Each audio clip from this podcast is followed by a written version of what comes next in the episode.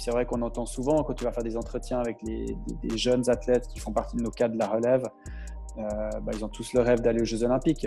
Mais euh, la réalité, c'est que le nombre qui se donne réellement les moyens d'atteindre ce rêve, il est, il est relativement restreint. Donc l'idée, c'est de rentrer assez vite, en ayant un peu l'adaptation, mais assez vite en haut, pour que cette intensité, ça devienne une norme. Que tu sois capable que tu sois familier avec euh, cette haute intensité. Et puis au-delà de la haute intensité, c'est aller au-dessus de l'intensité demandée par la compétition. Donc d'introduire des notions de survitesse. Finalement, quel est le sens d'un cut-off? Euh, Je fais quoi? S'il a 9,9%, je dis c'est go. Et puis s'il a 10,1% de perte, je dis on n'y va pas. Ça n'a pas de sens de réfléchir que comme ça.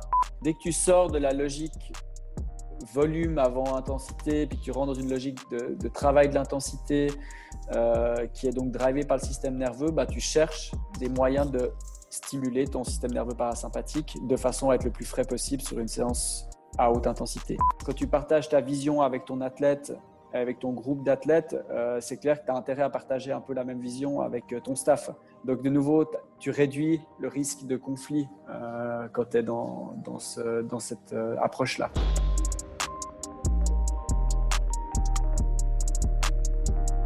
Bienvenue dans ce nouvel épisode. Avant de commencer, je voudrais remercier notre sponsor pour le podcast, Moxie Monitor.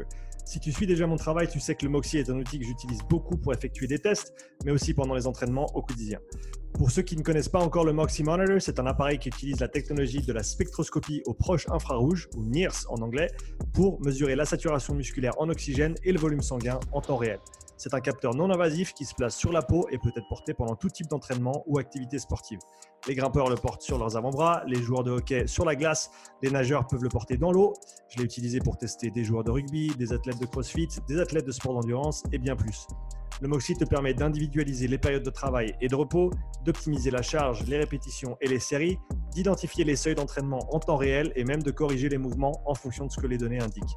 Tu peux également utiliser le MOXIE pour déterminer le facteur énergétique limitant d'un athlète ainsi que ses zones d'entraînement individuelles. Ce processus me permet de cibler le facteur limitant de l'athlète avec précision afin d'améliorer ses performances sans ajouter du volume superflu à son programme. Tu peux afficher et collecter les données sur une montre Garmin et tu peux également coupler le MOXIE avec d'autres produits de testing physiologique tels que les systèmes VO2 Master, Pnoe et Cosmed VO2. Le Moxie est un produit que j'utilise depuis de nombreux mois avec beaucoup de succès et je le recommande vivement à tout coach, chercheur ou préparateur physique qui souhaite mieux comprendre et utiliser des données physiologiques dans le cadre de la santé, du fitness ou de la performance. Utilise le bon de réduction Upside, UPSIDE, pour un rabais de 5% sur moxiemonitor.com slash shop. Et maintenant, le podcast. Salut Kenny, bienvenue sur le podcast, comment tu vas? Salut, ça va bien et toi? Ça va bien, je te remercie. Euh, pour ceux qui ne te connaissent pas encore, est-ce que tu peux te présenter s'il te plaît? Alors, je m'appelle Kenny je suis euh, entraîneur en chef à la Fédération suisse d'athlétisme pour le sprint. Mhm. Euh, ça comprend les relais et toutes les courses de, de haies aussi.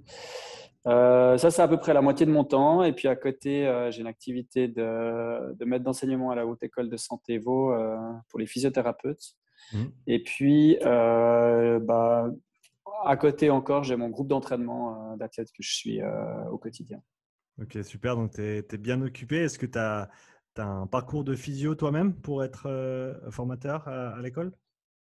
J'ai une formation de physio. Euh, j'ai fait mon bachelor en physiothérapie. Et puis après, j'ai bossé un petit peu en, clinique, euh, mais pendant que je faisais mon master en entraînement et performance. Mmh.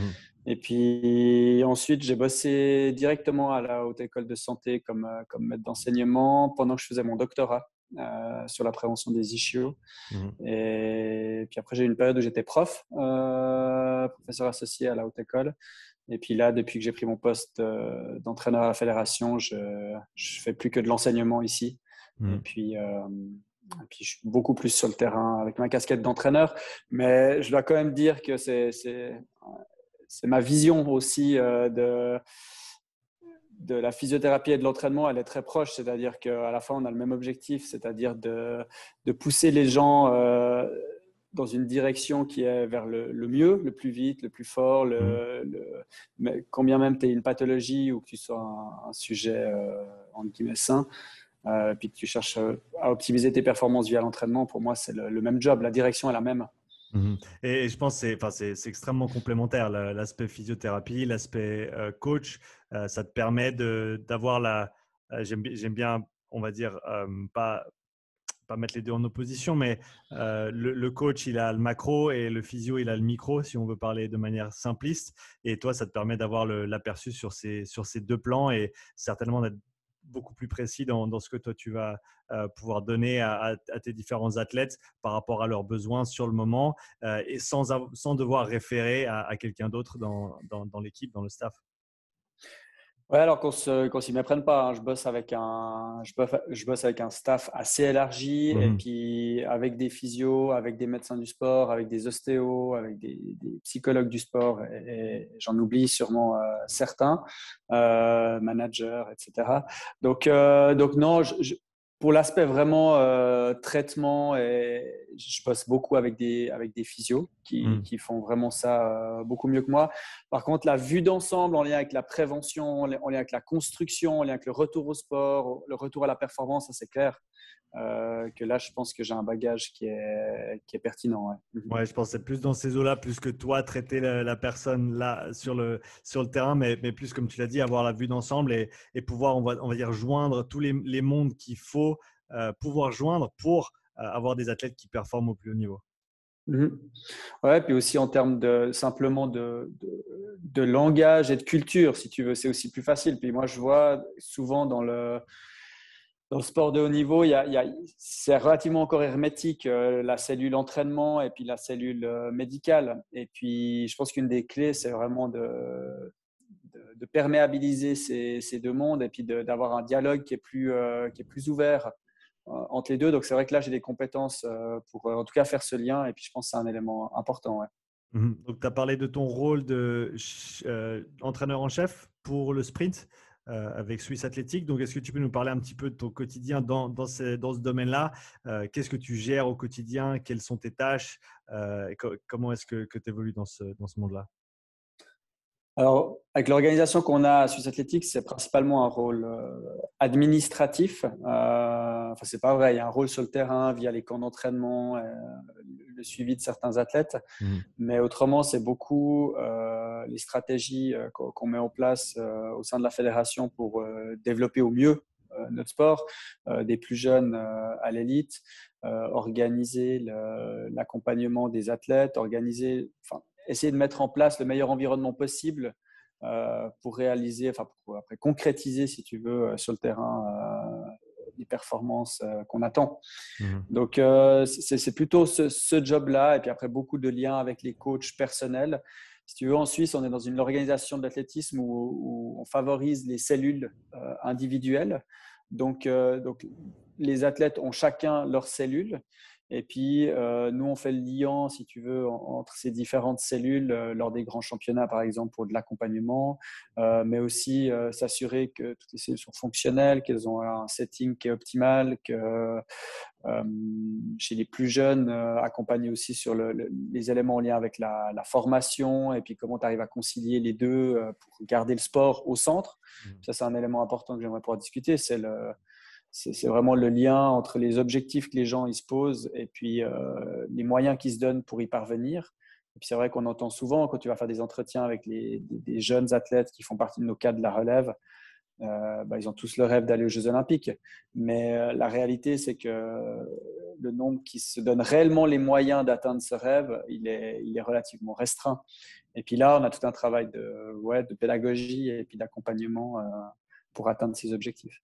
Donc, euh, on peut parler un petit peu de tout ça. On, vient de passer les, euh, les, Jeux Olympiques de Tokyo. Quels sont les moyens qu'il faut se donner pour, si déjà, je pense, si on a le potentiel et ensuite la, capacité de le faire, quels sont les moyens qu'il faut se donner pour euh, un athlète? Ben, On va parler du sprint vu que c'est ton domaine de mmh prédiction pour atteindre le plus haut niveau au niveau mondial il y a plusieurs, évidemment, il y a plusieurs niveaux. Hein. L'approche, elle doit être, euh, elle doit être holistique. C'est un peu le mmh terme euh, à la mode, mais, euh, mais on l'a toujours fait d'une certaine manière. Mais je pense que maintenant, on met vraiment au centre cette idée que tout est important et tout a son importance. Et puis, il y a évidemment des aspects en lien avec le contenu des entraînements. On pourra, on pourra y revenir. mais il y a tous les aspects, et pour moi, sont, ils sont vraiment encore plus importants important tous les aspects qui touchent à l'environnement. Et puis, et puis ça, c'est peut-être les aspects un peu moins intuitifs euh, qu'on met moins en, valeur en, première ligne, parce que les gens, ils pensent à qu'est-ce qu'ils ont à l'entraînement ce soir, mais ils pensent pas forcément à tout ce qu'ils ont fait le reste de la journée avant, qui fait qu'ils arrivent dans des bonnes conditions à l'entraînement ce soir, tu vois, et puis qu'ils ont des infrastructures qui, correspondent à, l'atteinte de ces objectifs, etc., etc. Donc ça, c'est vraiment des, une des clés, c'est vraiment adapter son environnement, et puis euh, bah, ce qui a beaucoup changé, c'est qu'aujourd'hui, la, Fédération euh, internationale d'athlétisme s'appelle World Athletics, mais c'est toujours euh, l'I2AF, la Fédération internationale d'athlétisme amateur. Et puis, ça, c'est un aspect vraiment culturel qu'on bah, traîne finalement dans, l'athlétisme, mmh. euh, avec vraiment un amateurisme important c'est une valeur intéressante hein, à un certain point, mais je veux dire, dans, le monde actuel, puis dans le monde de la, haute performance, euh, c'est quasiment impossible. Je veux dire, faut être réaliste. Tu, dois mettre l'athlétisme au centre si tu, veux, euh, si tu veux faire des performances. Donc, ça implique des, sacrifices, ça implique euh, de trouver des sponsors, ça implique de, de gérer c'est une vie des fois de rencontrer les parents des jeunes athlètes pour euh, voir dans quelle mesure ils peuvent garder leurs enfants à la maison pendant qu'ils font des études à petit pourcentage et puis qu'à côté euh, ils mènent de front une carrière sportive. Enfin, tu vois, c'est comment on met en place un environnement optimal parce que si tu dois après aller euh, bosser tous les week-ends ou deux après-midi par semaine pour, pour gagner de l'argent, bah, tu te sors déjà des conditions optimales. Mmh. Et puis, bah voilà, l'athlétisme reste un sport où, il y a relativement peu d'enjeux financiers. Euh, oui, c'est clair, les top stars euh, gagnent bien leur vie, mais disons, 80% euh, des athlètes qu'on avait aux Jeux Olympiques avec notre délégation ne gagnent pas bien leur vie. Donc, c'est un sport de sacrifice. Et puis, puis je pense que ça, c'est vraiment la première chose que les athlètes doivent être prêts à faire, c'est prendre le risque de ce sacrifice parce qu'ils croient, ils veulent se donner une chance, disons, d'atteindre leur rêve. Mmh. Tu as parlé de l'importance de l'environnement et tu as mentionné deux, trois choses qui pouvaient euh, on va dire, entraver le, chemin de quelqu'un qui voudrait euh, monter et performer au plus haut niveau. Est-ce que tu peux parler de, pour toi, un environnement optimal pour un athlète en sprint C'est quoi? Bah, C'est un athlète qui est quasiment professionnel, euh, qui peut-être a une activité accessoire, mais qui bosse, disons, le, moins possible, qui a la capacité de s'entraîner la journée, pas en fin de journée quand euh, son système nerveux déjà commence à bien fatiguer et donc le, niveau d'intensité que tu peux mettre sur ta séance sera un tout petit peu moindre. Donc il faut pouvoir t'entraîner en fin de matinée ou disons milieu fin de matinée, il faut pouvoir t'entraîner euh, dans l'après-midi. Euh, donc ça, ça, demande déjà des dispositions en termes de calendrier qui sont exigeantes. Mmh. ensuite, dans le système qu'on a plutôt morcelé, ça impose souvent certains trajets aux athlètes qui vont aller à gauche, à droite. Euh, c'est pas toujours optimal, mais euh, je pense que c'est important que les athlètes puissent se réunir et puis avoir une concurrence et une émulation entre eux. Donc, essayer de réunir les meilleurs athlètes, c'est probablement une des, bonnes stratégies. Euh, aujourd'hui, au niveau des cellules, peut-être dans le futur, à un niveau plus euh, macro, régional, national, à voir. Mais en tout cas, de mettre en concurrence régulièrement euh, les athlètes entre eux, c'est important. Probablement que d'avoir des athlètes euh, étrangers ou externes qui viennent dans les groupes, ça permet aussi d'élever le niveau, comme on a par exemple au hockey chez nous, euh, où il y a toujours un débat, est-ce qu'on doit avoir tant d'étrangers ou pas par équipe Mais en tout cas, ne pas en avoir ferait qu'on aurait un niveau qui serait forcément plus bas. Donc, euh, on doit aussi s'ouvrir, euh, s'ouvrir à ça. Ça, c'est quelque chose pour moi d'extrêmement important. Euh, et puis après, c'est l'environnement médical qui est extrêmement important aussi. Donc, d'avoir un, bon médecin du sport avec qui l'entraîneur peut dialoguer, d'avoir un bon un ou des bons physiothérapeutes, ostéopathes, avec qui le médecin du sport travaille en ligne directe et l'entraîneur a un, une communication directe aussi euh, avec eux. Et puis, disons ça, ça me semble être les, éléments de base. Et puis, dans l'athlétisme euh, contemporain, euh, c'est-à-dire depuis une année où on a la, logique de world ranking qui est venue se, mettre, qui est venue un peu troubler les, les règles du jeu, on va dire, euh, ça devient d'autant plus important d'avoir des managers aussi euh, qui puissent placer les athlètes dans des, dans des compétitions euh, qui ramènent plus de points, puisque c'est plus uniquement la performance qui, qui, permet de se qualifier pour des grands championnats, mais aussi les points dans lesquels la performance, dans des compétitions dans lesquelles a, été fait cette performance. Est-ce que, tu, euh, est-ce que tu pourrais élaborer un petit peu sur ce nouveau système de points, euh, peut-être le système qui existait auparavant et son fonctionnement, et le système qui a été euh, appliqué récemment, et ce que tu en penses aussi? Bah, ce que j'en pense, c'est pas forcément trop du bien. pour moi, ce que j'ai toujours aimé dans l'athlétisme, c'est que c'est une forme de valeur refuge. C'est comme le, c'est comme le franc suisse, quoi. C'est ou l'or. C'était simple, c'était lisible. Tu avais des temps, et puis oui, il y a des évolutions matérielles, il y a des, il y a deux trois les choses évoluent euh, dans le bon sens, mais disons, euh, c'était assez simple à, observer. Puis maintenant, avec ce ranking, eh ben, si tu fais un temps donné lors de la finale des championnats de ton pays ou lors d'un petit meeting régional, eh ben, il va y avoir un écart de, 50, 60 points euh, que tu vas gagner si tu gagnes dans les deux situations de la course. Mmh. Et puis cet écart-là, il, je sais pas, il te change d'une vingtaine de places au ranking à, peu de choses près. Donc, en fait, ça, donne un poids extrêmement important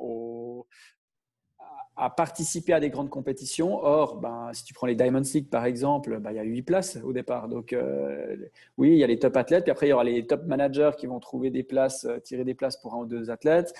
Et puis après, ben, tu, vas tu vas descendre comme ça dans la hiérarchie des meetings pour essayer d'avoir des, compétitions qui ramènent euh, quand même un maximum de points. Alors après, évidemment, il faut faire une bonne performance dans une, dans une compétition qui ramène des points. Et puis ça amène des enjeux stratégiques. Euh, par exemple, en Suisse, on, a, on est bien loti. Hein. on a beaucoup de bons meetings qui ramènent beaucoup de points. Mais après, il y a beaucoup d'étrangers qui veulent venir courir en Suisse, ce qui est totalement légitime. Et puis, on commence à avoir une forme de protectionnisme, c'est-à-dire dire, OK, on va prendre moins d'étrangers, comme ça les Suisses peuvent marquer des points dans les bons meetings, mais du coup, à terme, ça va plus forcément rester des bons meetings. Enfin, tu vois? Hmm. Donc, euh, moi, je suis, pas, je suis pas très optimiste avec ça. Puis en même temps, c'est le système, puis ce n'est pas moi qui l'impose. Donc, il faut aussi être euh, à un certain point pragmatique et euh, être capable de, jouer avec, évidemment. Est-ce que ça va avoir un gros impact sur la périodisation au niveau de l'année, au niveau des peut-être des meetings que les athlètes auraient fait dans le passé et les athlètes que et, et maintenant les meetings que les athlètes peut-être doivent faire ou devraient faire avec ce nouveau système? Bon, je pense les, les, disons les, la première moitié des qualifiés pour des grands championnats, ils n'ont pas trop de soucis. Ils restent, euh, même s'ils font des petits meetings, ils ont un niveau de performance qui les, qui les qualifie quasiment euh, d'office. Mmh.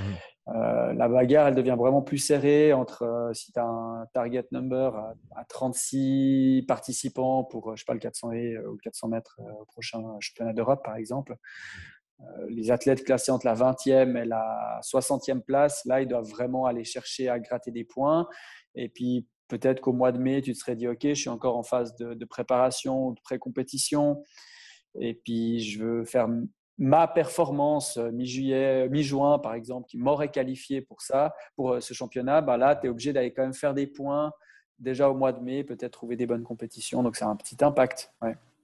Et puis, une, des volontés derrière, c'est aussi d'avoir plus de compétitions tout au long de l'année, d'avoir un calendrier un tout petit peu plus étendu. Puis ça, je pense, c'est quand même une bonne évolution.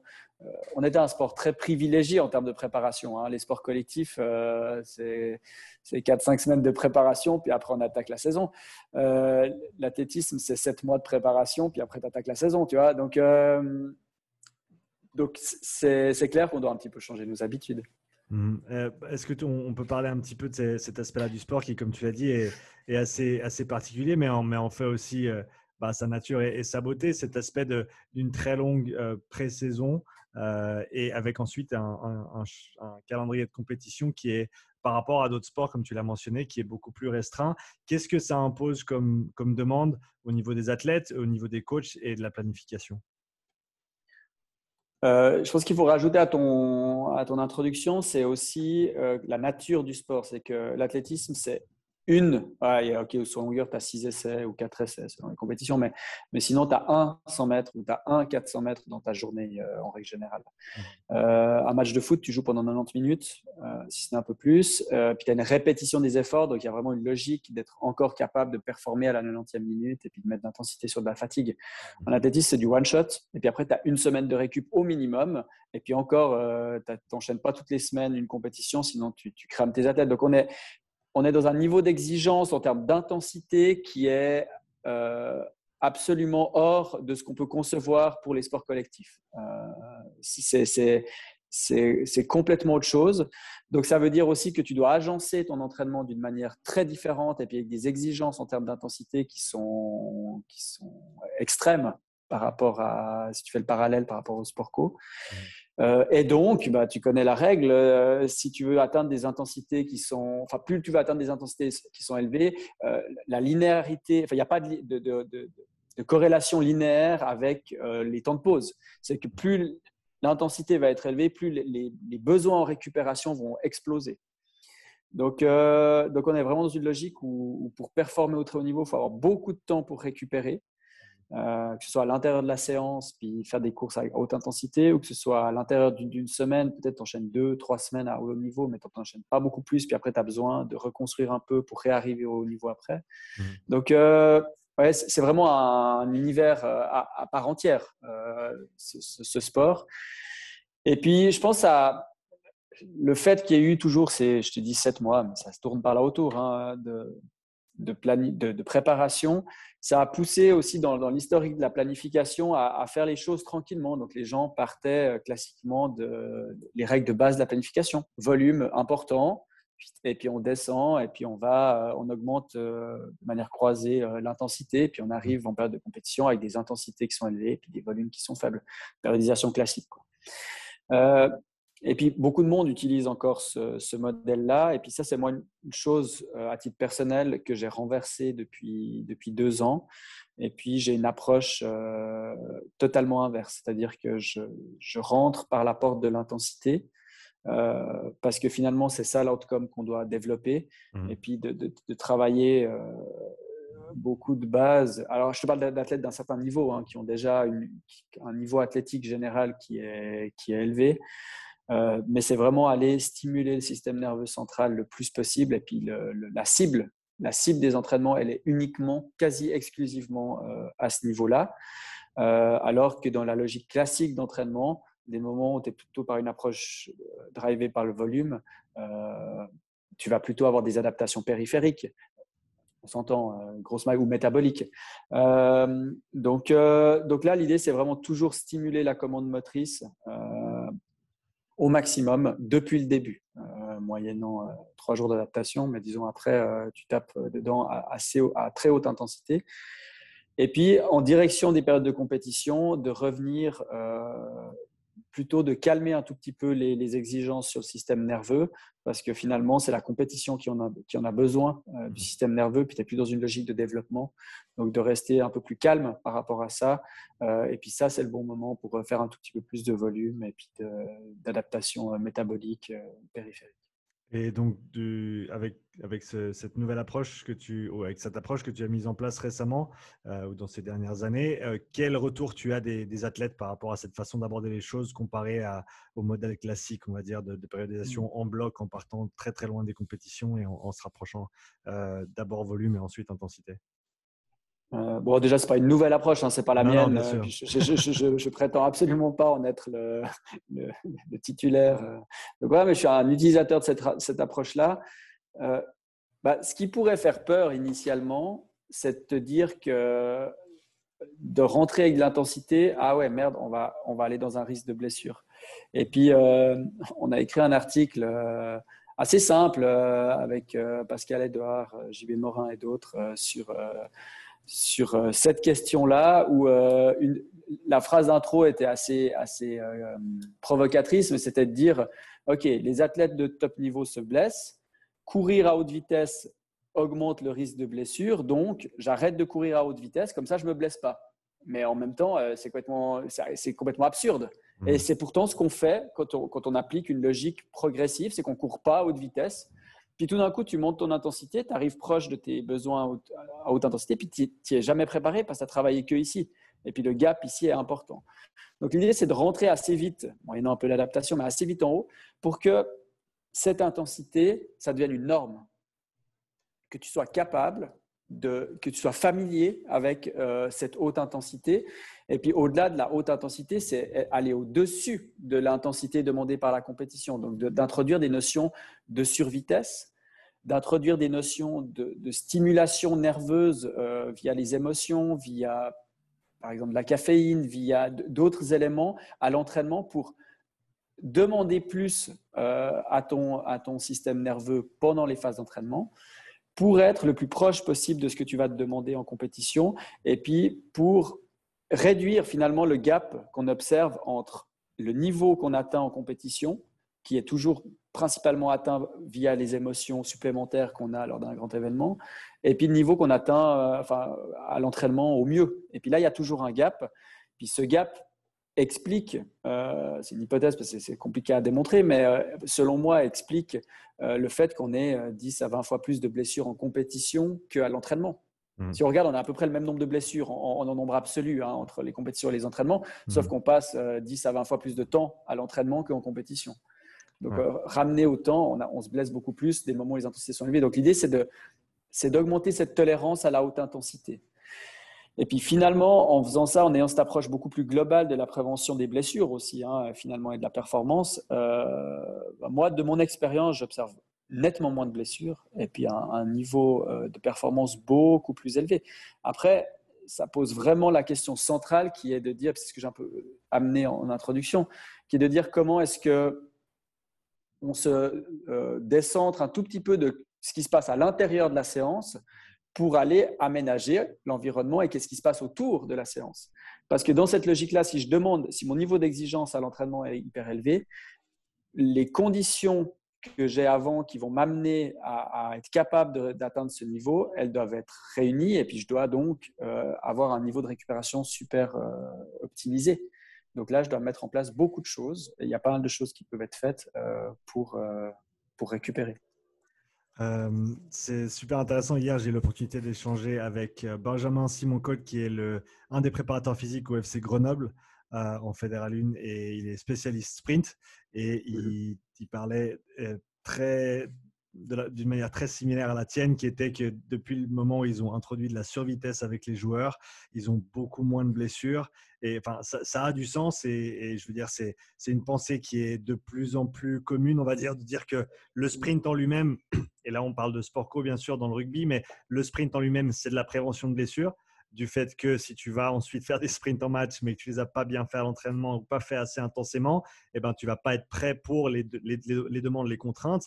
Euh, mais même de le pousser au-delà, euh, et, c'est là vraiment où, les choses, où, il y a apparemment des, de, très, de très grands bénéfices. Après, bien sûr, il faut le faire correctement. Il faut bien gérer la charge, il faut savoir ce que tu fais en termes de planification et de progression, mais si c'est fait correctement, ça, amène de belles choses apparemment.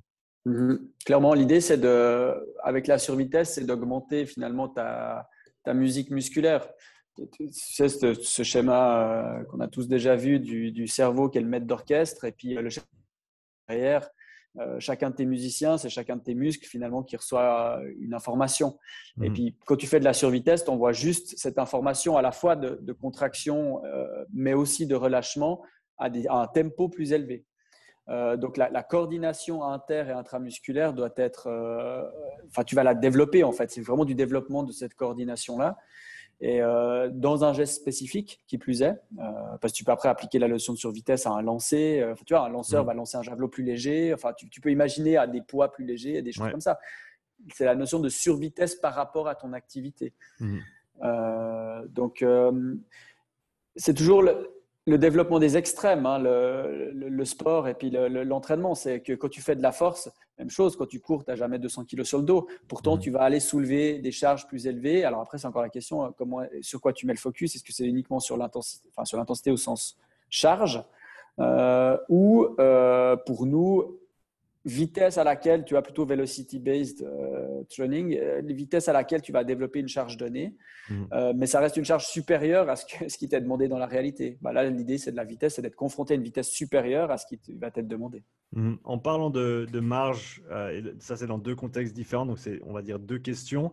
La, survitesse avec des, avec des sprinters de, de, haut niveau, ça représente quoi en termes de pourcentage de, vitesse max sans, sans euh, sans assistance Et deuxième question, avec ce modèle de périodisation en, guillemets inversé, hein, c'est une manière de faire simplement, euh, à quel pourcentage de leur Vmax est-ce que les athlètes peuvent rester tout au long de la saison de compétition euh, sans compromettre leur récupération? Ce que je veux dire par là, c'est comme tu l'as dit, euh, si tu veux performer pendant une, deux, voire peut-être trois semaines à un très très haut niveau, il te faut ensuite un petit bloc de récupération ou en tout cas pour repartir d'un petit peu plus bas pour remonter. Euh, quand on parle de repartir d'un petit peu plus bas, ça représente quoi un petit peu plus bas par rapport à, à, la VMAX de quelqu'un ou par rapport à un temps donné sur, euh, sur la distance de compétition?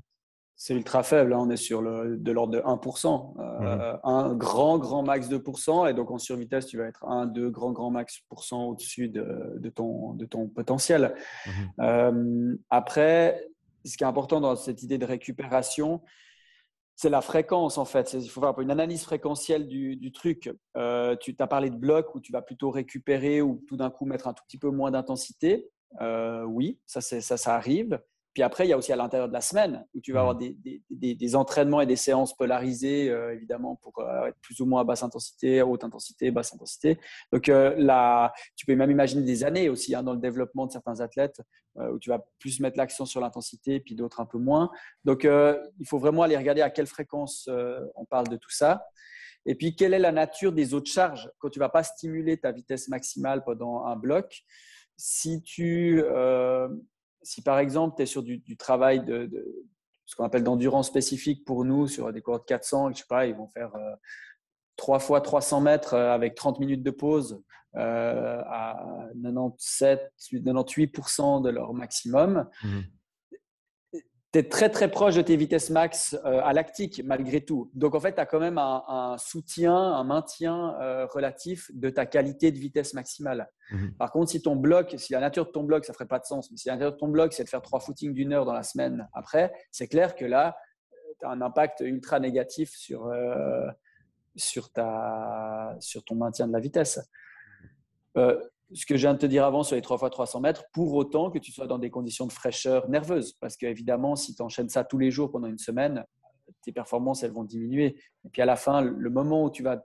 faire ton sprint max, euh, ta performance, elle va être principalement drivée par ta fraîcheur. Mmh.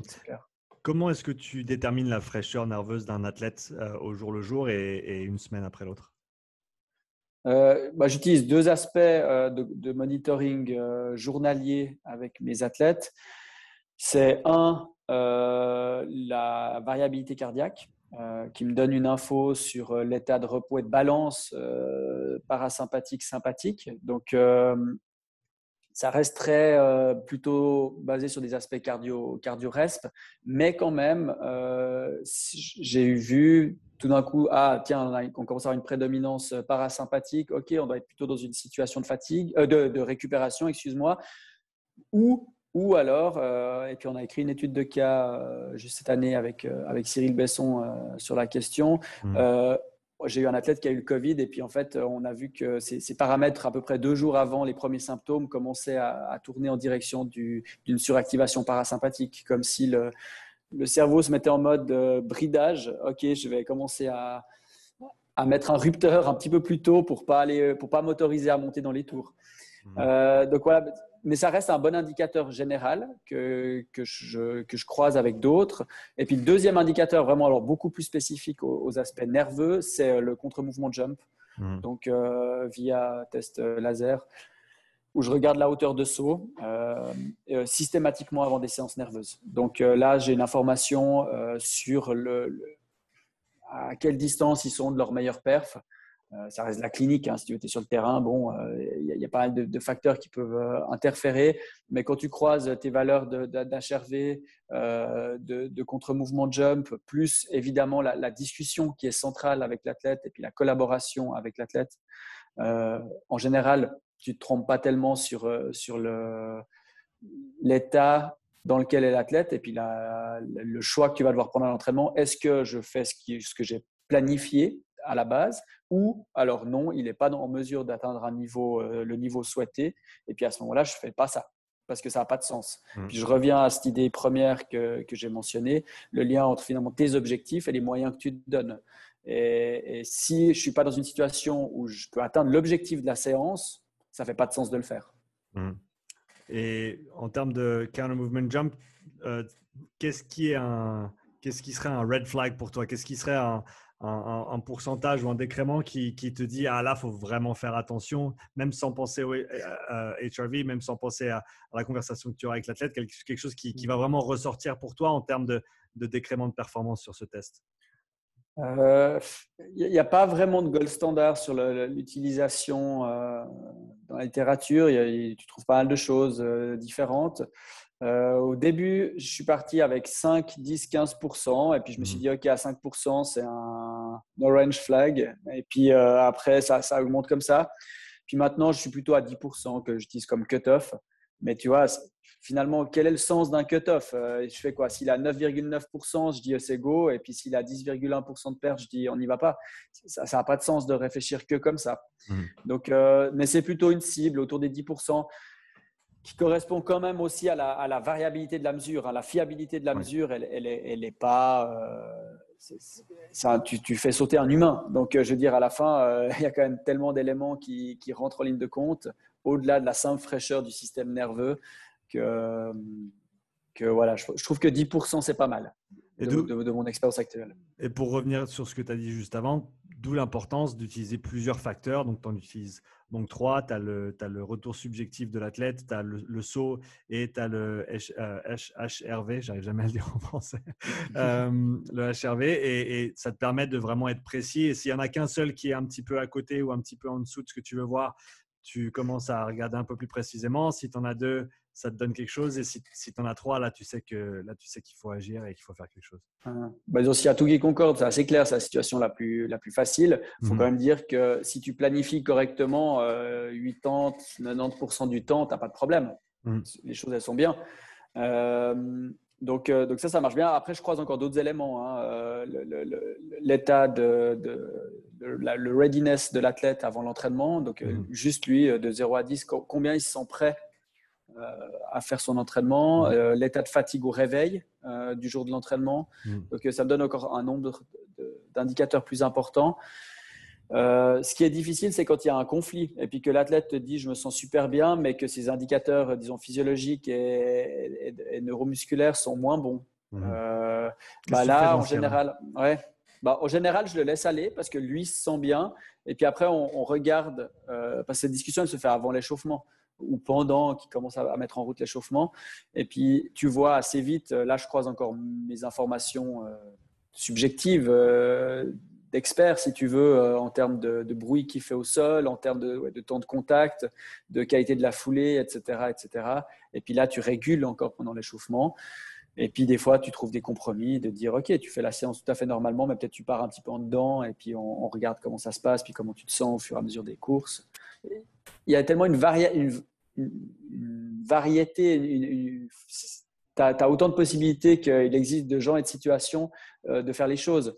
C'est pour ça que, quand je te disais, le contenu de l'entraînement, moi, il m'intéresse finalement assez peu parce que tout le monde sait faire un plan et puis écrire, enfin, tu vois, avoir un, blog et puis dire, euh, tu sais, les gens, ils vont faire un, un 10 kills puis ils vont aller regarder euh, entraînement 10 km sur, sur Google et puis ils vont mmh. trouver des plans. Mais mmh. quand tu as fait ça, tu as fait 5% du travail. Parce que comment tu fais ton entraînement d'intervalle? À quelle intensité? Est-ce que tu fais progressif ou pas? Est-ce que, Sur quoi tu mets le focus? Euh, Est-ce que tu régules pendant la séance puis tu coupes après deux, trois, enfin, à deux, trois courses de la fin parce que tu vois qu'il n'y a plus de qualité? Ou au contraire, est-ce que tu coupes pas parce que c'est ce que tu veux? Enfin, mmh. Tu vois, c'est là que le job de coach il commence à, être intéressant. Et puis moi, je vois un peu mon job comme, euh, bah, comme, un, comme un chef cuisinier, si tu veux. Tu vois, tu d'abord, tu dois apprendre les bases des bons, des, bons ingrédients, euh, comment tu choisis tes produits, comment tu, comment tu cuis euh, correctement ci et ça. Mais après, une fois que tu as fait tout ça, il y a beaucoup de monde qui sait faire ça puis qui n'est pas un bon cuisinier. Après, il reste la part créative, artistique mmh. finalement de, de, comment tu mets ces éléments ensemble puis tu les fais vivre. Et puis ça, euh, tu le trouves pas dans les livres, tu, le vis sur le terrain. Et, mais tu es obligé de le croiser à des, éléments de base, des évidences scientifiques. Enfin, voilà, pour moi, tu es obligé de connaître ces, en tout cas deux, trois choses là-dessus. Euh, parce que la seule expertise, à un moment donné, là, c'est des mythes aussi. Ouais, ouais c'est clair, c'est intéressant. Ça se recoupe avec ce que disait Simon euh, Benjamin hier aussi, euh, qui est que au final, il a, il a un peu partagé sur podcast tout ce qu'ils font en termes de travail de vitesse, d'accélération de Vmax, résister, assister, etc. avec ses athlètes parce qu'il a dit c'est pas le programme qui va faire que quelqu'un va juste pouvoir aller l'appliquer. Il faut ensuite faire le travail, il faut le progresser correctement. Ils utilisent énormément les 10-80 pour quantifier ce qu'ils font avec les athlètes et, mmh pouvoir ensuite avoir des données tangibles sur lesquelles baser leurs décisions en termes de planification, en termes de progression-régression.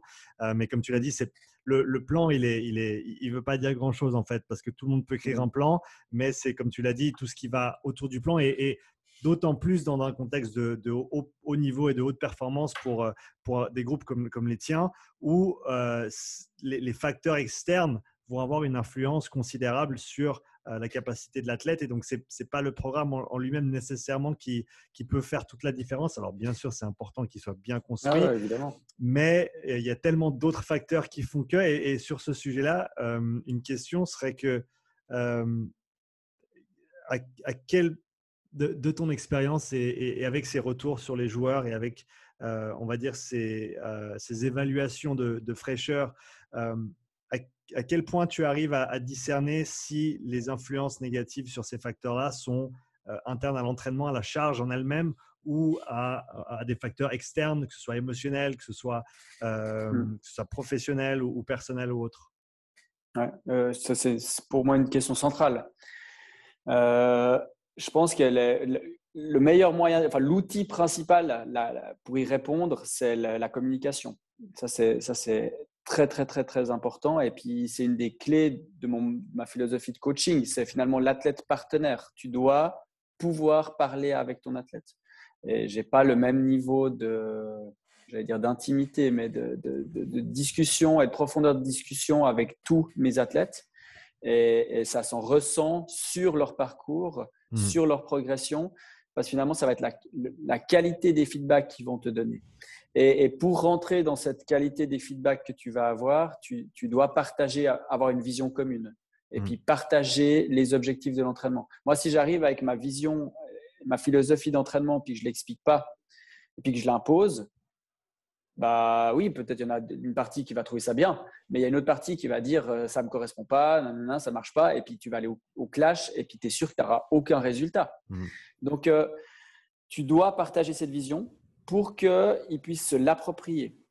Et dès le moment où ils vont se l'approprier, c'est, ben, en fait, je pense euh, la, la plupart de mes athlètes pourraient venir ici aujourd'hui à ma place et puis tenir le même discours. Donc, euh, ce n'est pas au sens de tu les endoctrines, tu vois, c'est au sens que tu fais vivre une vision et puis que tu la partages ensemble et puis qu'on la porte à l'intérieur du groupe. Mhm. Et, qu'après, il y a des décisions qui sont prises en commun, même au niveau de la construction du plan.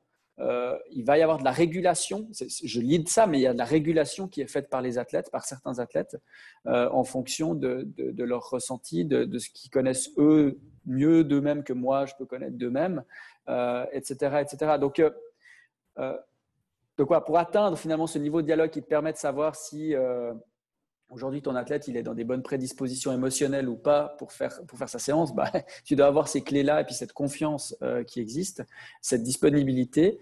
Et je pense un élément qui est important aussi, c'est l'autonomisation que tu donnes, enfin que tu donnes, tu la donnes pas, c'est pas concept que tu offres, mais euh, l'autonomisation que tu développes, euh, que tu co-développes avec les athlètes. Mm. Je, suis un fervent défenseur des athlètes autonomes, donc moi je leur remets les clés ensemble, on, avance sur le, parcours, puis comme je t'ai dit, ils sont capables de, partager cette vision, et donc ils sont autonomes aussi par rapport à l'entraînement. Et ils ont compris les clés, et puis euh, tu sais, des fois ça arrive, là j'avais oublié de, de, mettre à jour le plan d'un de mes athlètes, des, trucs, des fois, euh, voilà, tu fais 15 trucs, puis tu oublies. Puis en fait, bah, il a fait euh, deux, trois séances de son côté parce que je ne le voyais pas à ce moment-là. Et puis en fait, après, on a régulé. Puis euh, je lui ai dit, mais j'ai fait une boulette. Et puis, qu'est-ce que tu as fait? Et puis en fait, c'était très, très proche dans l'idée. Tu vois, le contenu, c'était pas forcément exactement le même, mais l'esprit de l'entraînement était, était, complètement dans la même ligne. Mmh. Parce qu'en fait, il est autonome par rapport à ça. Et avec ma, ma casquette que j'ai à, Swiss Athletics, où finalement j'ai beaucoup de déplacements et puis tu as une partie de mes athlètes que j'ai pas vu pendant cinq semaines euh, parce que j'étais au jeu, parce que j'étais au championnat d'Europe des moins de 23 ans avant, etc. etc. Puis tout d'un coup, tu, ne vois pas tout le monde euh, pendant, pendant certaines périodes. Mmh et ben, si tu n'as pas offert cette compétence d'autonomie à tes athlètes, ils sont perdus. Mmh parce qu'ils ne ils, vont pas avoir la capacité de se driver. Alors oui, j'ai quelqu'un qui m'assiste sur l'entraînement, etc. Mais, mais je veux dire, il faut qu'ils soient capables de se prendre en main et puis de se gérer. Et pour ça, ils doivent partager la vision. Et j'ai eu, euh, ben, au retour, là, euh, j'en ai eu trois ou quatre qui ont battu leur record après trois ou quatre semaines ou même cinq semaines que je ne les avais pas vus, certains. Ce qui est bien la preuve qu'ils ont été capables, qu'à un moment donné, tu te rends plus indispensable. Tu es toujours là pour réguler les trucs. Au bout d'un certain moment, tu dois reprendre. Mais, mais globalement, ils sont capables d'avancer. Ouais, c'est une philosophie qui est extrêmement intéressante et pour peut-être faire ou passer de manière transversale sur un autre plan, le plan du, du coaching privé, du, de l'aspect plus fitness, santé, c'est quelque chose qui m'a que j'ai toujours tenu au centre de mes priorités, c'est rendre mes clients les plus indépendants possibles, même jusqu'au point où, parce qu'ils n'ont pas les mêmes, bien sûr, les mêmes demandes et les mêmes contraintes que des athlètes de haut niveau, donc on devrait arriver à un certain moment où ils peuvent ils comprennent euh, ce qu'ils doivent faire pour rester en forme, ils comprennent ce qu'ils peuvent faire, comment le faire, mmh. comment ajuster au jour le jour selon comment ils se sentent. Euh, et jusqu'au jour, et ce n'est pas un bon business model, mais plus jusqu'au jour, ils n'ont plus nécessairement besoin de moi pour faire le travail. Mais en même temps, c'est tellement plus enrichissant de pouvoir euh, ben, c'est, sans, sans, être trop bateau, mais c'est enseigner à quelqu'un à, pêcher plutôt que de leur donner euh, simplement le, à manger ou du poisson. Euh, ça fait qu'au final, et, d'autant, à mon avis, c'est d'autant plus important pour des athlètes de, haut niveau du fait que c'est, c'est eux qui j'allais dire, c'est eux qui sont dans la voiture, mais c'est eux la carrosserie et la voiture et le moteur mmh. et, et, le, mmh. et le, conducteur également. Et donc, s'ils ne sont pas impliqués à 100% dans le programme, eh ben, ils vont peut-être, euh, bah, ce sera peut-être pas suffisant pour en tirer le, maximum.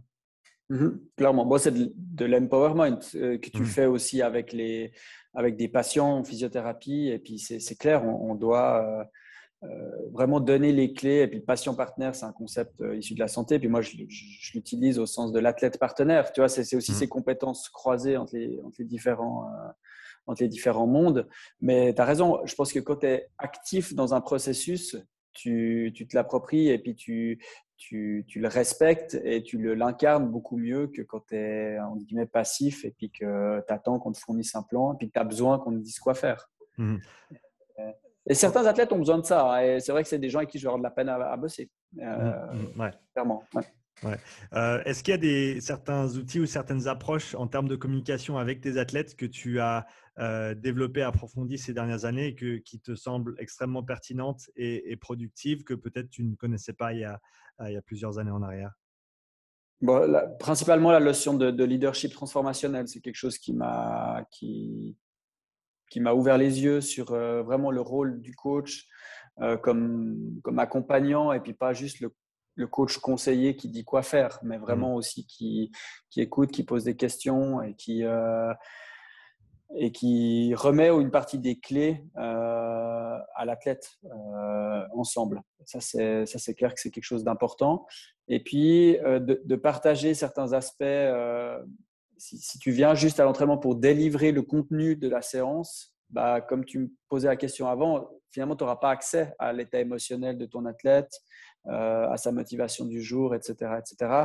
Donc, des fois, ça marchera très bien, mais, mais tu, vas te retrouver régulièrement dans, des, dans de nouveau un gap ou une distance entre le, l'objectif de la séance et puis les, prédispositions de la personne pour atteindre cet objectif.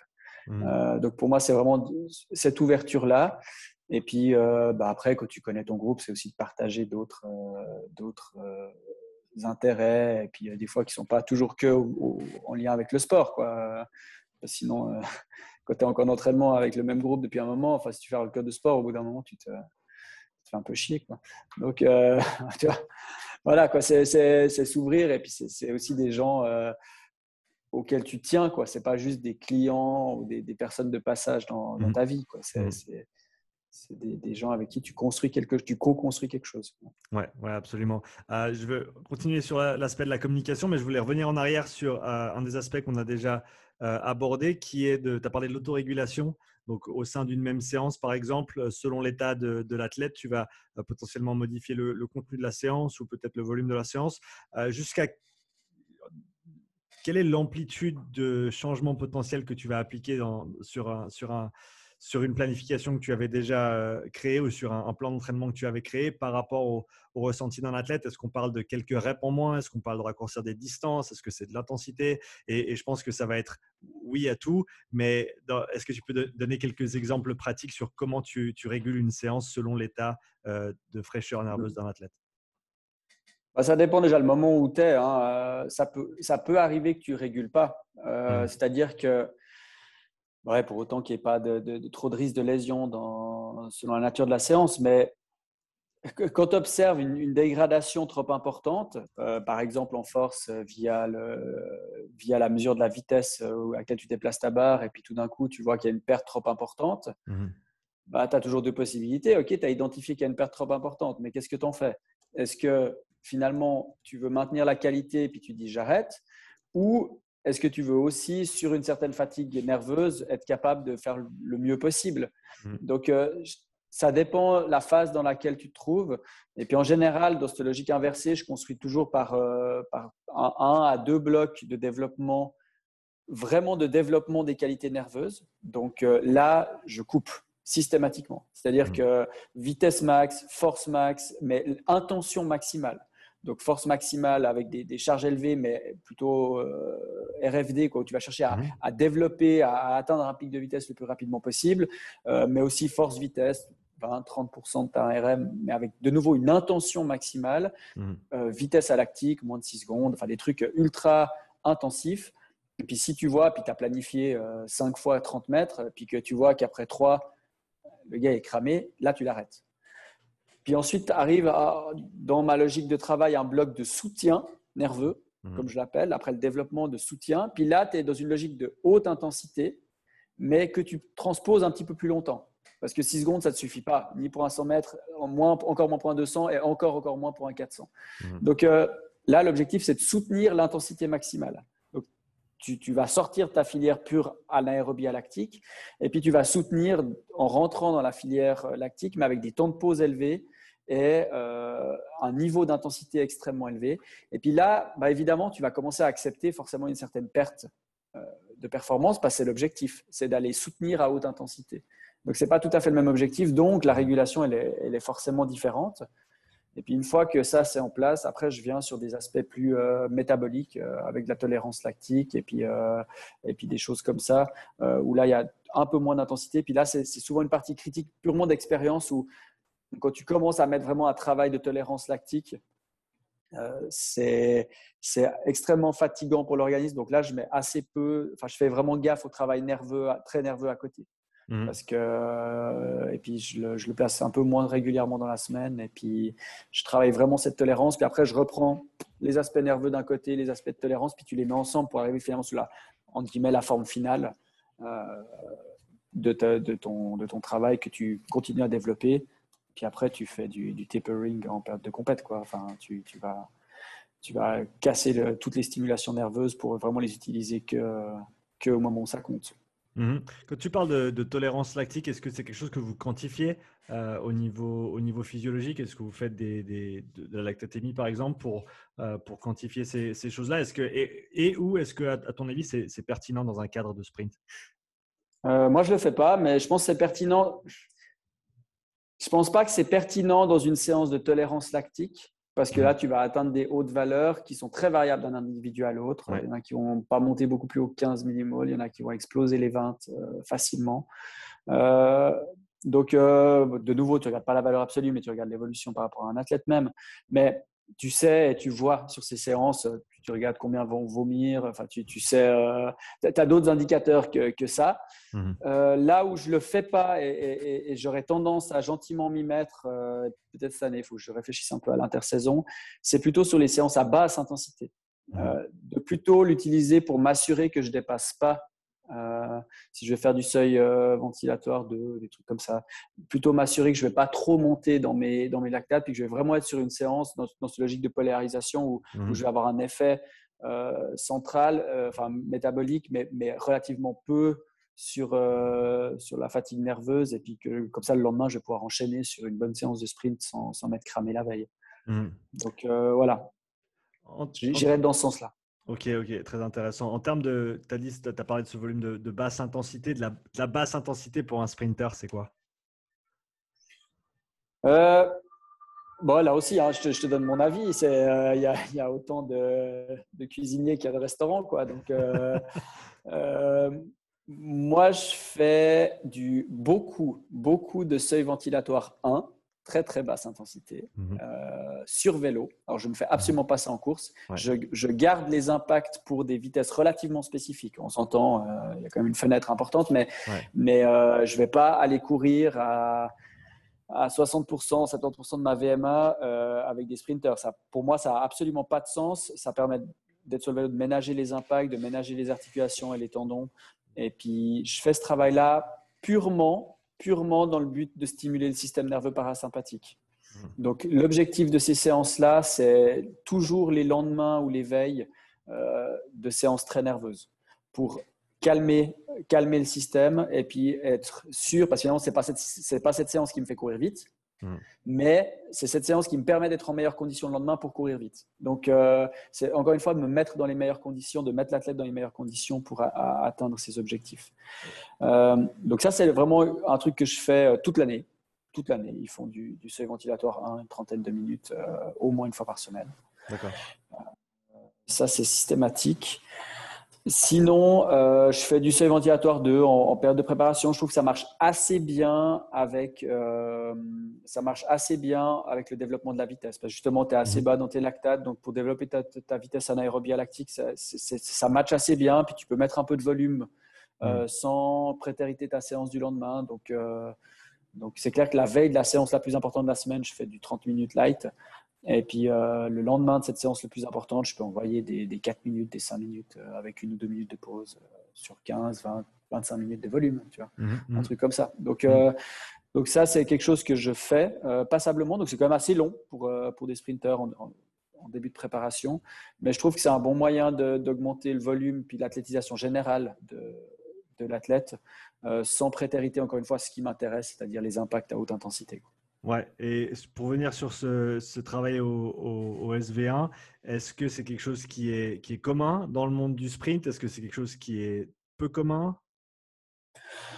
Bah, qui est peu intuitif. Moi, je l'avais complètement exclu de mes entraînements hein, jusqu'à il y a deux ans environ, parce que tu te dis, bon, bah, j'ai un sprinter, je le fais courir vite. Euh, et puis en fait, dès que, tu te, dès que tu sors de la logique volume avant intensité, puis tu rentres dans une logique de, travail de l'intensité euh, qui est donc drivée par le système nerveux, bah, tu cherches des moyens de stimuler ton système nerveux parasympathique de façon à être le plus frais possible sur une séance à haute intensité. Et le moyen le plus efficace, ou un des moyens les plus efficaces, c'est de bosser au seuil ventilatoire 1. Donc, euh, donc en fait, c'est pour cette raison que je le fais. Euh, tu vois, c'est pas pour une raison de développement de l'endurance particulièrement, ça a un impact plus ou moins intéressant, mais c'est toujours emmerdant quand tu as un sprinter qui est essoufflé en montant trois marches d'escalier. Mais, mais disons, euh, euh, au-delà de ça, c'est vraiment dans ce but-là de performance. Ouais, c'est extrêmement intéressant. Est-ce que tu as, déjà eu des athlètes qui étaient réticents à faire ce genre de travail, qui peut-être ne l'avaient jamais fait et ne voulaient pas le faire? Ah bah, tous ne l'avaient jamais fait. ça, ça, c'est assez simple comme réponse. Et, puis, euh, et puis, du coup, bah, de nouveau, si tu reviens à une vision, puis t'expliques ta vision et puis que tu mets en discussion, que tout le monde a son mot à dire, que tu que, avances et puis que tu, tu, donnes les clés de compréhension de ça, puis que tout le monde se l'approprie, il bah, n'y a personne qui, qui râle parce qu'en fait, ça fait partie de leur, de leur. Ils comprennent pourquoi ils font ça hmm. et puis ils se sont appropriés ces choix. Donc, euh, non, ça passe. Euh, ça, c'est pas la séance la plus, euh, la plus critiquée. Ok. De loin pas. Mais, et est-ce que, est-ce qu'il y a, est-ce que tu as eu des retours positifs en termes de ressenti des athlètes par rapport à ce, type de séance et, leur impact sur le système euh, nerveux? Ouais, clairement, euh, ça fonctionne bien. Je veux moi, c'est une séance que je mets le mardi parce que mmh. le lundi, j'ai deux unités nerveuses en général euh, sur la période de préparation mmh principalement. puis le mardi, j'ai juste ça. Ils font juste 30 minutes de vélo light deux, trois renforcements. Tu profites de mettre un peu ce petit travail-là. Mmh. Et puis le mercredi, c'est la séance la plus, la plus spécifique et la plus importante. Et puis ils sont dans des bonnes conditions. Et puis encore une fois, euh, bah, je touche toujours du bois quand je dis ça. Euh, je suis superstitieux quand même. Euh, j'ai très, très, très, très peu de blessures. Mmh. Alors que toute la période où j'ai fait ma thèse, euh, pendant cinq ans, j'ai fait mon doctorat sur la prévention des ischios, euh, des blessures des ischios. Et puis, euh, j'ai fait de l'ultra-analytique sur les exercices de renforcement excentrique et blabla, blabla, blabla. Puis, j'ai publié plein de trucs là-dessus. Et puis, et puis j'étais hyper compétent sur le renforcement excentrique de l'ischio, de ce muscle-là, de biceps plus que de l'autre. Et puis, lequel active quel truc, à quelle longueur, etc. Et puis, en fait, j'avais une chier de blessure. Et, en fait, c'est des, des, approches beaucoup, beaucoup trop analytiques. Mhm. Et, c'est difficile parce que quand tu fais une thèse ou un doctorat, bah, par définition, tu deviens l'expert euh, de la chirurgie du petit doigt. Mais à la fin, euh, quand tu veux traiter une personne dans son ensemble, bah, tu, dois, tu dois prendre du recul et puis avoir une vision beaucoup plus holistique. Euh, donc ça, ça m'a pris un moment en fait de, de, de, dézoomer et puis finalement d'intégrer ces concepts hein, parce que je les intègre dans ma pratique, ces concepts de prévention de base. Mais ce n'est pas, pas ces concepts à eux seuls qui, qui résolvent le problème. Alors après, de nouveau, hein, le problème, euh, est-ce qu'on va le résoudre complètement euh, Je ne suis pas sûr parce qu'à la fin, plus tu es bon en prévention, plus ça t'autorise à mettre des intensités, à augmenter les exigences à l'entraînement. Et puis tu es toujours dans une tension entre les deux mhm. qui fait qu'en fait le niveau il augmente et puis que ouais, toujours face à des problèmes. Mais globalement, globalement, j'ai beaucoup moins de problèmes et quand même une, amélioration euh, marquée du niveau avec cette approche-là. Ah, c'est extrêmement intéressant comme tu parles de cette approche, euh, on va dire entre guillemets, et encore une fois, c'est dans le contexte général ou dans un contexte de, périodisation classique, c'est une approche agressive au niveau de l'intensité, au niveau du travail nerveux, euh, et avec euh, cet aspect polarisé de, alors bien sûr, tu vas pas faire des, 6, 12, 15 heures par semaine de, euh, de, basse intensité, mais ça fait quand même partie du lot, et comme tu l'as dit, ça a un rôle dans ta façon d'aborder les choses, et c'est cohérent par rapport à ta philosophie, par rapport à ton, ton approche. Donc, c'est extrêmement intéressant. Pour revenir sur la. Juste peut-être en lien, je, te coupe avant de parler de la commission, parce qu'en lien avec ça, je pense que ça, ça, vaut la peine de discuter des aspects euh, prévention, euh, pas, prévention, excuse-moi, récupération, parce que hmm. euh, oui, le SV1, j'utilise comme une méthode de récupération, mais c'est de loin pas la seule. Hmm. les, il y a vraiment des, des approches vraiment centrées sur la récupération.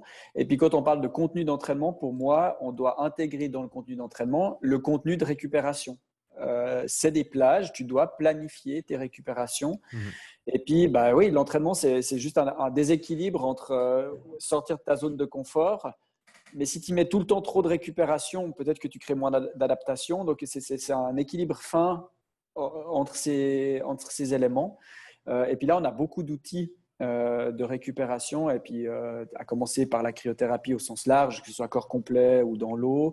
Mais mmh. quand est-ce que tu l'utilises? Par exemple, sur les périodes de développement, est-ce que ça a sa place ou pas? Euh, il y a tous ces débats-là. C'est clair, en période de compétition, on ne discute pas tellement. Euh, tu, tu, te places où sur, sur ce débat par rapport à. Parce qu'on, d'après, ce que, d'après mes souvenirs de ce que j'ai lu, et c'est pas, j'ai, pas, euh, je suis pas allé checker PubMed hier, donc il ne faut pas me citer, mais d'après ce que j'avais lu, c'était que, comme tu l'as dit, en période de compétition, ben, notamment pour moi dans le cadre du rugby, en, en, saison, pour la récupération entre les matchs, pour les impacts, pour le corps, c'est une bonne idée. Mais quand tu es sur une période de développement, euh, surtout au niveau hypertrophie, au niveau musculaire, euh, ça peut avoir un effet négatif sur les adaptations, étant donné que l'inflammation, au sens large, l'inflammation qui est euh, générée par le, travail va avoir son rôle dans le, processus d'adaptation et qui va donc engendrer ces, progrès. Est-ce que tu, te places là dans, dans, ce mmh. même cadre-là?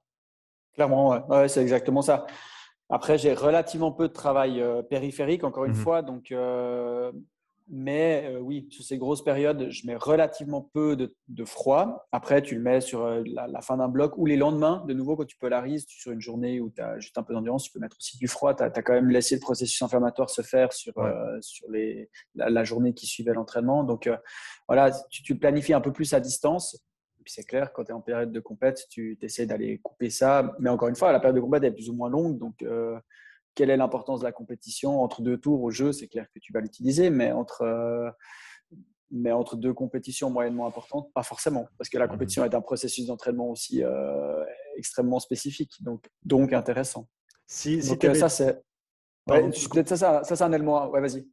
J'allais te demander sur 10 unités de récupération disponibles à un athlète dans une semaine, comment est-ce que tu dédies ces, ces unités par rapport aux différentes méthodes de récupération dont, auxquelles on a accès, y compris, et je sais pas, et ça c'était une autre question que j'avais pour toi, c'était le rôle des thérapies manuelles dans la mmh récupération pour les sprinters. Donc, mmh comment est-ce que tu intègres tout ça?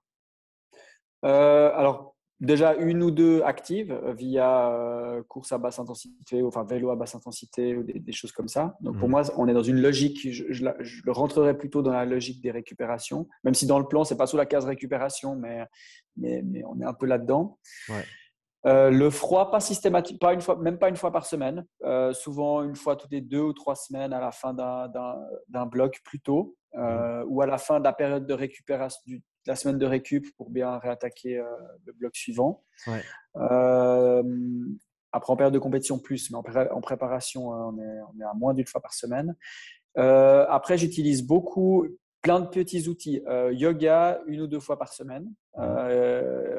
yoga, étirement, enfin, tu peux appeler ça comme tu veux, mais cette famille où finalement tu vas prendre des amplitudes dans des temps calmes avec une respiration qui est, qui est posée. Euh, et puis là, tu vas vraiment avoir une diminution de, la stimulation de tes motoneurones alpha et puis tu, vas vraiment calmer les choses. Donc, c'est vraiment un bon outil de récupération qui a en plus mmh un, aspect intéressant en termes d'amplitude. Et puis qui match assez bien avec les recommandations de pas trop faire des étirements droits autour des entraînements. Pour, euh, euh, voilà, donc tu fais ça vraiment en dehors, tu as des séances pour ça. Mmh donc là, tu fais en tout cas deux fois par semaine. Et puis après, ce que j'utilise beaucoup, euh, c'est méditation et euh, respiration type cohérence cardiaque ou des, ou des choses comme ça. Mmh. Euh, et puis ça, méditation en général une fois par semaine, au moins. Mais après, ça dépend. S'il y a des périodes de stress, s'il y a d'autres éléments externes. cohérence cardiaque, quasiment bah, tous les soirs après les séances nerveuses. donc, on ne va pas forcément faire du froid ou des choses comme ça, mais on va essayer de redescendre vraiment, le, de basculer sur le lendemain qui va être plutôt parasympathique. Donc, de créer ce point de bascule via des exercices de cohérence cardiaque. Mhm. Euh, voilà, donc euh, là, tu as, déjà fait, as déjà quasiment tes 10 unités. Hein. Trois fois de la cohérence cardiaque, une fois de la méditation, deux fois du yoga, euh, une fois du froid, peut-être par là au milieu. Et puis, massage une fois par semaine, mobilisation autour d'une fois par semaine. Ça, ça, ça, va avec. Ça, ça va dépendre un tout petit peu les, athlètes. Mais ça, je suis tout à fait d'accord avec toi, ça fait partie aussi d'aller mettre en tension les, ces, tissus sous-cutanés, euh, ces fascias et euh, éventuellement de manipuler s'il y, y, a besoin.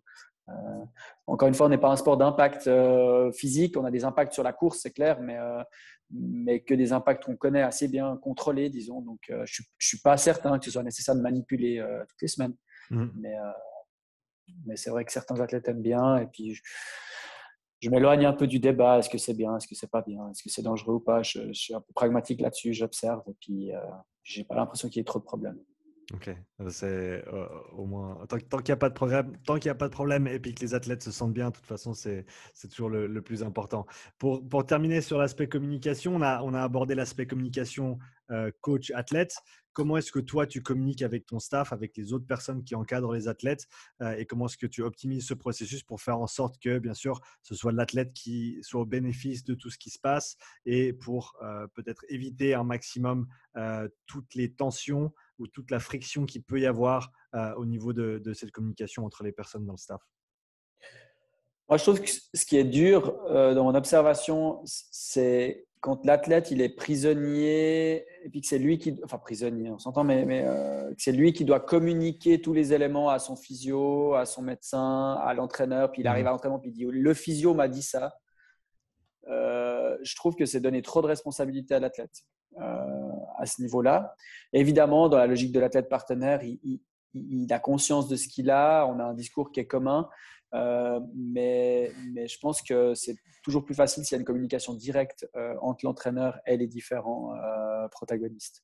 Mmh. Donc, moi, je, je, travaille beaucoup via des groupes WhatsApp, de plus en plus via des groupes Signal pour des questions de, de protection des données.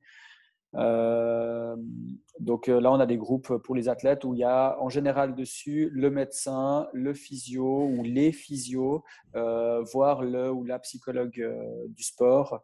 Euh, qui sont sur le groupe et puis qui ont accès à l'information, qui n'interagissent pas forcément, euh, mais qui vont avoir un, suivi comme ça, euh, filé de, de, de, l'athlète. Mmh. Et puis le physio l'a vu en séance aujourd'hui, tac, vite un petit feedback, il m'envoie deux, trois vidéos. Comme ça, le médecin, il voit aussi le truc. Comme ça, quand il, le, patient va chez lui, enfin l'athlète sous forme patient va chez lui, bah, le médecin, il sait de quoi on parle et puis il connaît aussi les processus d'entraînement. Moi, j'essaie de partager aussi de temps en temps des vidéos d'entraînement, des, des, éléments de feedback de compétition, etc. C'est vrai que l'utilisation que j'ai de ces groupes, elle est souvent autour d'un problème. C'est-à-dire qu'il y a eu un petit pépin, un truc, euh, on communique. J'essaye, euh, j'y arrive pas tout le temps, mais j'essaye aussi de communiquer autour des choses qui vont bien. C'est-à-dire, euh, ah tiens, il a fait tel perf, merci au staff. Quoi. Parce, que, parce que sinon, le staff, principalement médical, par définition, il est mobilisé quand il y a un problème. et, puis, euh, et puis ça, je trouve dommage d'ailleurs dans l'approche que, que j'ai. Et puis dans, ça, ça transparaissait dans ta question. Euh, il doit aussi être mobilisé quand ça va bien, en prévention, en routine, euh, toutes, les, toutes les semaines. Et puis, et puis là, moi, je suis, je suis très très content de, tous les staffs que j'ai avec les différents athlètes. Ça, ça, on a des très bonnes collaborations. Et puis, j'ai pas un staff en en particulier, mais euh, entre autres avec Motion Lab, avec l'hôpital de la Tour, euh, entre autres, c'est des staffs avec qui je travaille très très bien et puis euh, on arrive à communiquer super bien. Mhm. En, tant que, en responsable dans, ton rôle actuel avec Suisse Athlétique et, les, autres, les autres avenues aussi que tu, que tu développes, comment est-ce que tu règles les, les, conflits qui peuvent potentiellement émaner d'une interaction entre deux personnes dans un staff? Pas eu tellement de, conflits parce que souvent le physio est issu de la même structure euh, que le médecin. Mhm. Et puis c'est souvent des gens que je connais euh, de par euh, mon background de physio et puis mon implication dans d'autres projets comme le réseau roman de médecine de l'exercice et du sport par exemple, des choses comme ça. Donc mhm. c'est des gens avec qui j'ai l'habitude de collaborer et puis qui eux-mêmes entre eux ont l'habitude de collaborer et se connaissent. Là encore, tu vois, finalement, quand tu partages ta vision avec ton athlète, avec ton groupe d'athlètes, euh, c'est clair que tu as intérêt à partager un peu la même vision avec euh, ton staff. Donc, de nouveau, tu réduis le risque de conflit euh, quand tu es dans, dans, ce, dans cette approche-là. arrivent des conflits en situation de championnat, effectivement, où là, c'est le staff de la fédération. Hmm. Euh, où tu vas avoir, euh, je te donne un exemple, on était au championnat d'Europe des moins de 23 ans à Tallinn euh, en juillet, tu as un athlète qui arrive et puis qui, va, qui arrive avec une checklist de choses à faire, et puis en fait, tu as 50 athlètes, 3 physios, et puis le gars, il vient, puis il dit, bah voilà, moi, il faut faire ça, ça, ça, ça, ça, ça, ça.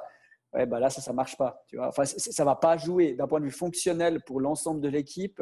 et puis pour moi, ça, ça me questionne sur quelque chose aussi, peut-être dont on n'a pas parlé, et qui est à mon sens, extrêmement important, c'est les mmh. croyances. Mmh.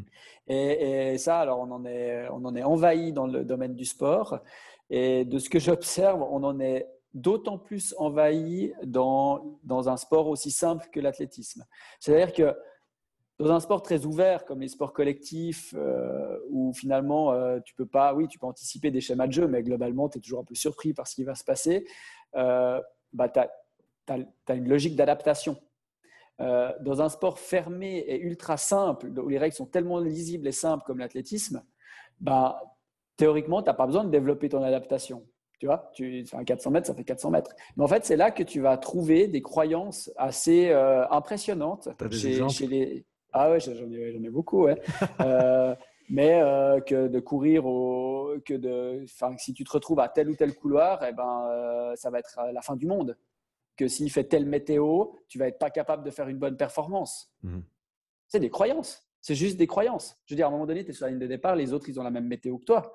Donc, euh, c'est clair que dans la logique d'adapter ton entraînement puis de te mettre dans les meilleures conditions possibles pour, euh, pour atteindre tes résultats, puis tu vises des bonnes fenêtres météo, etc., ben, peut-être que tu t'enfermes aussi des fois du côté de la croyance. Puis tu vas faire tous tes entraînements au couloir 4 ou au couloir 5 mais qu'est-ce qui se passe quand tu vas devoir courir au couloir 1 au premier tour aux Jeux Olympiques ou, euh, ou dans un championnat?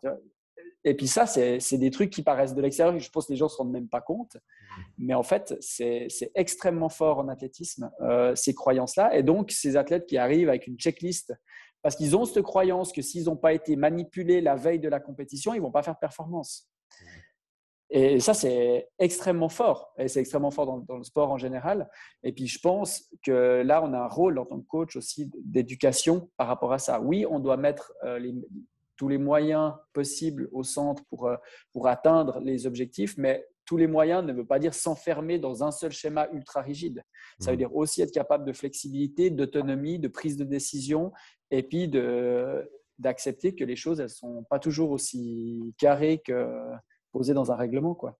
Ouais, c'est. Est-ce que c'est des choses que tu utilises des parce que c'est des paramètres d'entraînement en fait, couloir 1, couloir 8, mmh euh, mmh quand il fait froid. Est-ce que c'est des paramètres que toi tu utilises euh, peut-être pas de manière rigide dans ta planification, mais est-ce que c'est des opportunités sur lesquelles tu, tu vas peut-être sauter quand tu, quand tu peux le faire? Ah ben Là, il, pleut, ben, euh, on, va, on, va, on va faire la séance pour peut-être se mettre dans des conditions qui, non, ne nous permettront peut-être pas ce jour-là d'avoir des meilleurs perfs personnels ou les meilleurs perfs, euh, on va dire, théoriques, mais par contre, ça nous prépare pour les demandes potentielles de la compétition qui peuvent se passer sous la pluie, qui peuvent se passer au couloir 1, etc. C'est ça. Si tu fais ça tous les jours, ça ne marche pas parce que tu ne vas pas assez stimuler tes, intensités élevées. Mais Si, tu fais ça de temps en temps, évidemment que ça, a un impact positif sur ta flexibilité et puis euh, ça, va rompre le, plus possible euh, ces croyances. Donc moi, j'essaie systématiquement de les questionner puis de les challenger un petit peu, euh, ces, croyances qu'on retrouve. Et ça, c'est un point de tension que j'ai entre mes athlètes où, ça marche assez bien parce que finalement, on est dans le dialogue, dans la construction d'une vision commune, etc. Mmh. Et euh, les athlètes que je vais encadrer dans les grands championnats, où là, tu es dans une autre logique. Tu arrives mmh. comme coach extérieur mmh. et puis tu as eu beau établir des ponts euh, avec les cellules personnelles, etc. Tu n'as jamais accès à autant d'intimité, comme je disais au début. Donc, donc forcément que là, tu dois apprendre à, manager ça et, et ce n'est pas toujours facile. Et c'est pas toujours facile, euh, des fois, de, ne serait-ce que de faire le point dans sa poche et puis de de ne pas confronter l'athlète à certains moments. Euh, enfin, voilà quoi. Mais par contre, c'est important de pouvoir le débriefer euh, sous une forme ou sous une autre, parce que je pense que les athlètes, ils doivent, ils doivent vraiment sortir de, ces croyances, sinon ils vont s'enfermer dans, dans un aspect qui est trop rigide, puis ils vont être trop souvent confrontés à des situations qui peuvent les mettre en échec. Et puis, euh, et puis pour moi, ça reste aussi une école de la vie, quoi, l'athlétisme, le sport en général. Donc c'est aussi quand même des compétences que tu dois avoir dans ta, dans ta vie de tous les jours. Euh, donc, euh, donc voilà, essayer de s'enfermer le moins possible, même si on, à la fin on a tous quand même nos croyances. Et puis, puis il faut juste essayer d'être conscient, de les identifier. Déjà, c'est déjà une très très bonne première étape. Oui, absolument. Kenny, on arrive gentiment au bout de notre entretien. Si tu avais un conseil pour les coachs qui souhaitent un jour travailler euh, à haut niveau dans l'athlétisme, qu'est-ce que tu leur conseillerais? De prendre des risques, d'accepter de, s'investir euh, au-delà de, la reconnaissance qu'ils peuvent en tirer. C'est le côté ingrat euh, des choses. Je pense que c'est important.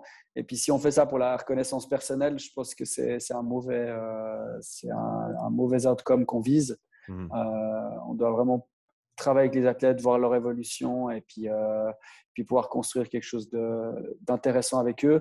Puis mon conseil, c'est ce que j'ai dit très vite dans, dans notre discussion, c'est la connexion entre les objectifs et les moyens qu'on se donne.